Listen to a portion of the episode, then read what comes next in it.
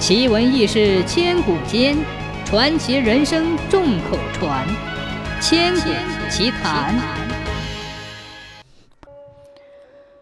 神龙潭美丽又神奇，美在山水连天，一气呵成；奇在能预知天气，冬暖夏凉。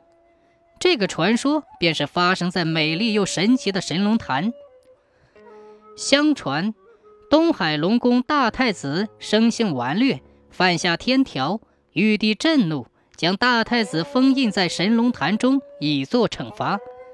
可是大太子法术高强，玉帝怕假以时日，大太子会冲破封印，伤及百姓，便想到派白虎神君镇守神龙潭，并每年加固一次封印，以免大太子出来作祟。白虎来到土家村舍。发现这里犹如人间仙境一般，煞是美丽。白虎心中暗喜，没想到这人间也有如此仙气充沛的地方。白虎来到云社，一边修行，一边执行命令，在空暇之余，也帮助云社百姓驱赶猛兽，守护云社百姓，使他们过得太平。百姓们也爱戴白虎，与白虎相处融洽。直到大太子的惩罚结束，白虎与大太子一起回天庭复命。云社百姓不舍白虎，也十分感谢白虎的帮助。白虎和云社百姓在一起久了，也有了感情，也十分不舍。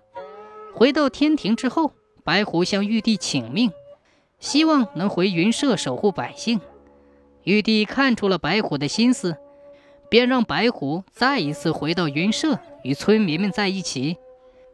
直到今日，云社村民仍然保存了一些关于白虎的记忆。云社祖先把白虎作为族里的图腾，把白虎看作是祥瑞。在土家第一村云社，你到那里可以看到白虎的图案，有些图案在门上，有些在护栏的雕花上。白虎也像护符一样，有着保护的意思。